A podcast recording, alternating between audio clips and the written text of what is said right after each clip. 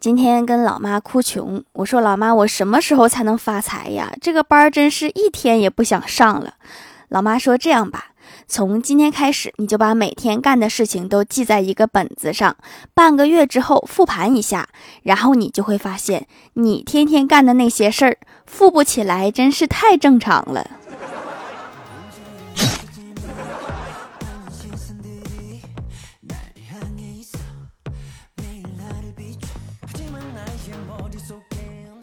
哈喽，蜀山的土豆们，这里是甜萌仙侠段的秀欢乐江湖，我是你们萌豆萌豆的小薯条。昨天看到一个新闻，说有一个老太太，她儿媳妇儿自己酿的葡萄酒，老太太喝完之后上吐下泻的进了医院，完后儿媳妇儿给老婆婆掏耳朵，把棉球落在里面了，去五官科取出来了。他女儿不放心别人照顾他妈，于是炖的鱼汤给老太太补补，没想到鱼刺儿卡着了，再次进医院。后来老太太的女婿感觉谁都伺候不好，决定自己亲自伺候。炒菜炒的四季豆没熟，又中毒了，来医院了。这个老太太应该怎么也没想到，晚年还要在人间历劫。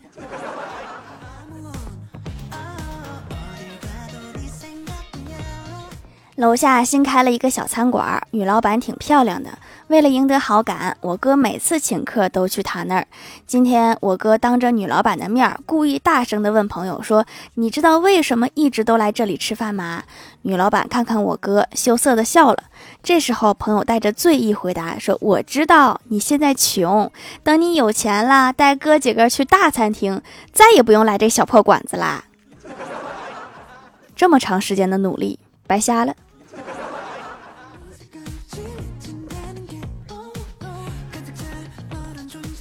双十一买的东西到了，快递小哥给我打电话说：“你好，五分钟后麻烦你下楼取快递。”我问你能不能送到家里来呀？快递小哥说：“你家在七楼，没电梯呀。”我说：“是啊，你上来吧，我在五楼等你。”快递小哥说：“你先下来吧，先去三楼等我吧。”我没有放弃，我说：“四楼签收。”然后快递小哥妥协了，说：“成交。”现在取个快递都得会砍价才行啊。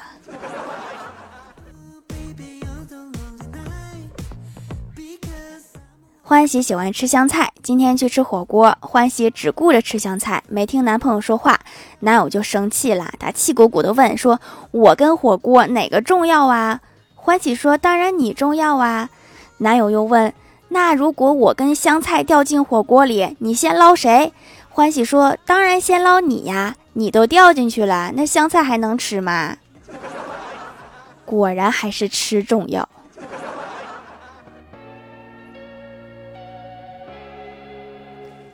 欢喜对体育赛事一向不怎么感冒，但是我想世界杯应该可以另当别论吧。于是刚才很兴奋地问他说：“后天晚上要不要一起看开幕式？”欢喜一脸天真的看着我说：“开谁的墓？开幕式啊，不是开谁的墓，开谁的都不行，犯法呀。”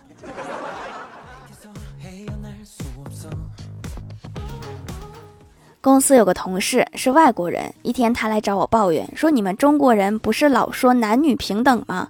我说：“对呀，为啥这么问呀？”同事说：“昨天我跟我老公去洗浴中心，我花五十，他却花了四百。”呃，这个事儿我也不懂，你还是问问你老公吧。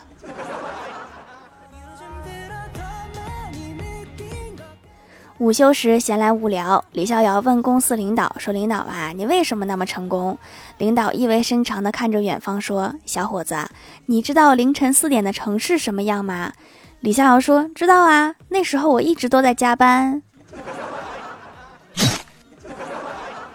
可能就是因为你知道的太多了，所以不能成功。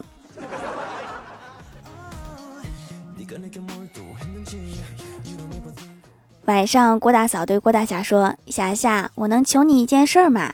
郭大侠说：“什么事儿呀？”郭大嫂说：“开工资后能给我买个包包吗？”郭大侠说：“你不但长得美，想的也挺美。你以为你说好听点就不挨揍吗？滚犊子！”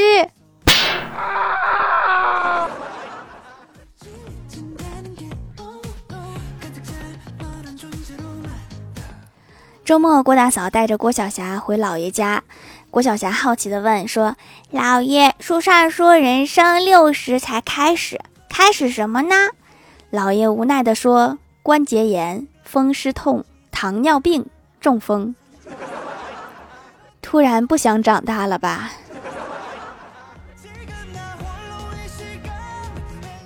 郭晓霞他们班的数学李老师特别能拖堂。有天语文老师很好奇地问：“说为什么你们总是管你们李老师叫托塔李天王呀？”郭晓霞说：“老师，你听错了，是拖堂李天王。”嗯，还挺贴切的。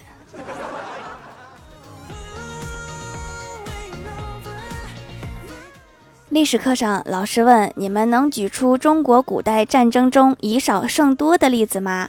郭晓霞站起来说：“孙悟空大战十万天兵天将。”这么说好像也没毛病。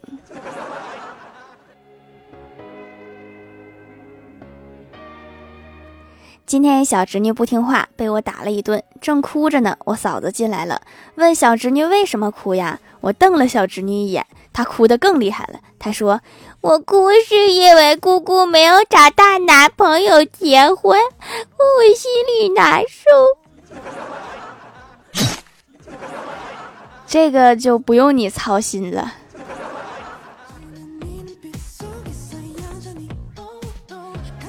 晚上，我哥和同事们一起打球，对方一后卫身手十分灵敏，假动作炉火纯青，晃得人眼花缭乱，大家都防不住。后来换了一个胖子来防守他，无论做多少假动作，都难以突破胖子的防守。打完球后，大家都称赞胖子防守非常冷静。胖子淡淡的说了一句：“我只是来不及反应。”所以打篮球是谁胖谁就厉害吗？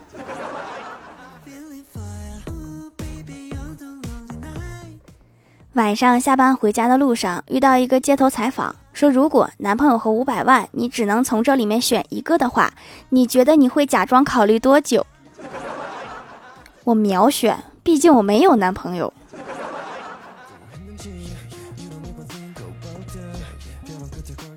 嗨，蜀山的土豆们，这里依然是带给你们好心情的欢乐江湖。喜欢这档节目，可以在某宝搜店铺“蜀山小卖店”支持一下我的店店，还可以在节目下方留言互动，还有机会上节目哦。下面来分享一下听友留言。首先第一位叫做薯条酱，别拖鞋，自己人。他说，老师上课叫小明起来回答问题，想锻炼他的胆子。小明弱弱的说道：“老师，老师，我不会。”然后老师便说：“能不能像个男子汉一样啊？”小明若有所思，终于，小明怒拍桌子，大吼一声：“老子不会！”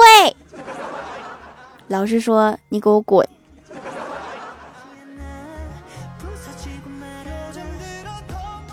下一位叫做薯条家的小喵，他说：“条啊，告诉你一个秘密哦，螃蟹在熟之前是生的哦，而且不能吃，会拉肚子的。”谢谢你告诉我这个秘密哈。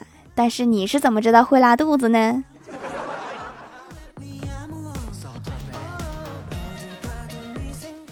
下一位叫做彼岸灯火，他说孩子病了，半夜去儿童医院检查，得知没什么大碍之后，整个人都轻松了，和媳妇儿有说有笑的从诊室里面走出来，准备回家，身后传来一声冷酷无比的声音：“把孩子带走！”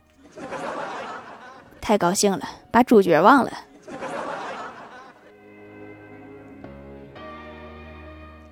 下一位叫做闹小闹，他说清洁用品每天接触皮肤，当然要选用天然的手工皂。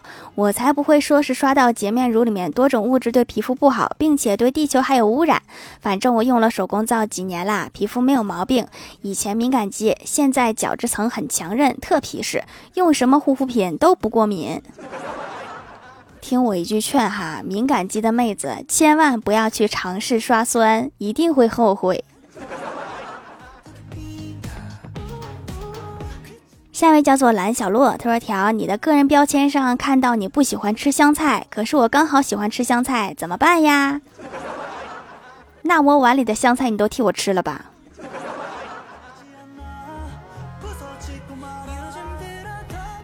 下一位叫做爱听故事的小胖熊，他说：“盖楼，上个月去理发店，普通员工洗六十九，高级员工洗九十九，当时选了六十九。托尼老师给我剪个狗啃的发型，本来想评个不满意，不小心点成了满意，当时也没有在意。这个月打算再换一个员工洗，想都没想就选了九十九，当时也没有看员工，剪完之后发现又剪成了狗啃的。一看，原来是之前那个托尼老师，我就问他：“你不是普通员工吗？怎么一下就升到高级员工了？”他笑嘻嘻的跟我说：“说上个月老板跟他打赌，如果有人给他评满意的话，就让他升级成高级员工。”我真的栓 Q，好不容易养的头发废了，可不可以直接换个理发店呢？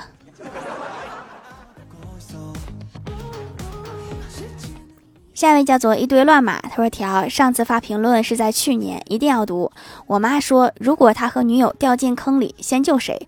我说，从法律义务上讲，先救妈。我妈给了我一个更好的答案，说你爸会先救我的，所以你就救你女友就行了。我就纳闷了，万一我爸不在身边呢？你居然真的在认真思考这个问题。”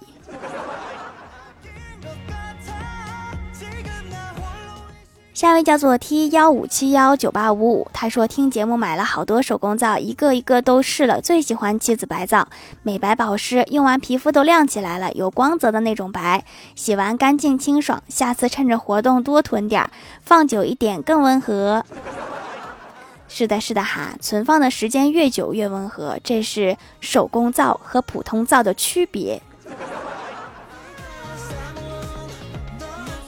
下一位叫做 C H E R R Y，他说：“条条，我又留段子啦。一天，郭晓霞考试只考了七分，他爸妈一边混合双打，一边说：下次还敢不敢考七分啦？第二次考试，郭晓霞只考了一分。郭大嫂问他为什么只考了一分，郭晓霞委屈的说：你不是不让我考七分吗？就不能考个两位数吗？”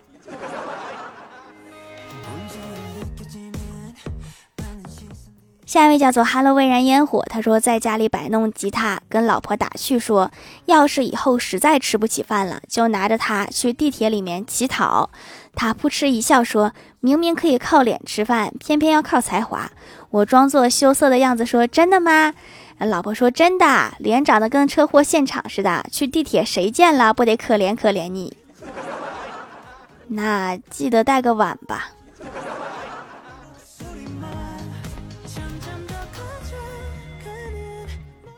下一位叫做清风明月，他说银器静置一段时间就发黑了，说明这个世界有毒，那就是氧化了。还好我上学的时候认真听讲了，不然就被你骗了。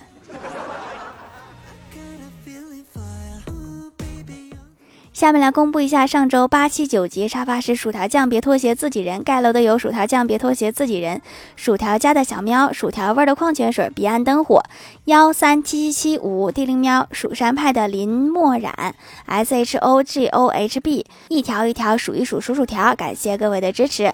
好了，本期节目就到这里了，喜欢我的朋友可以来蜀山小卖店支持一下我。以上就是本期节目全部内容，感谢各位的收听，我们下期节目再见，拜拜。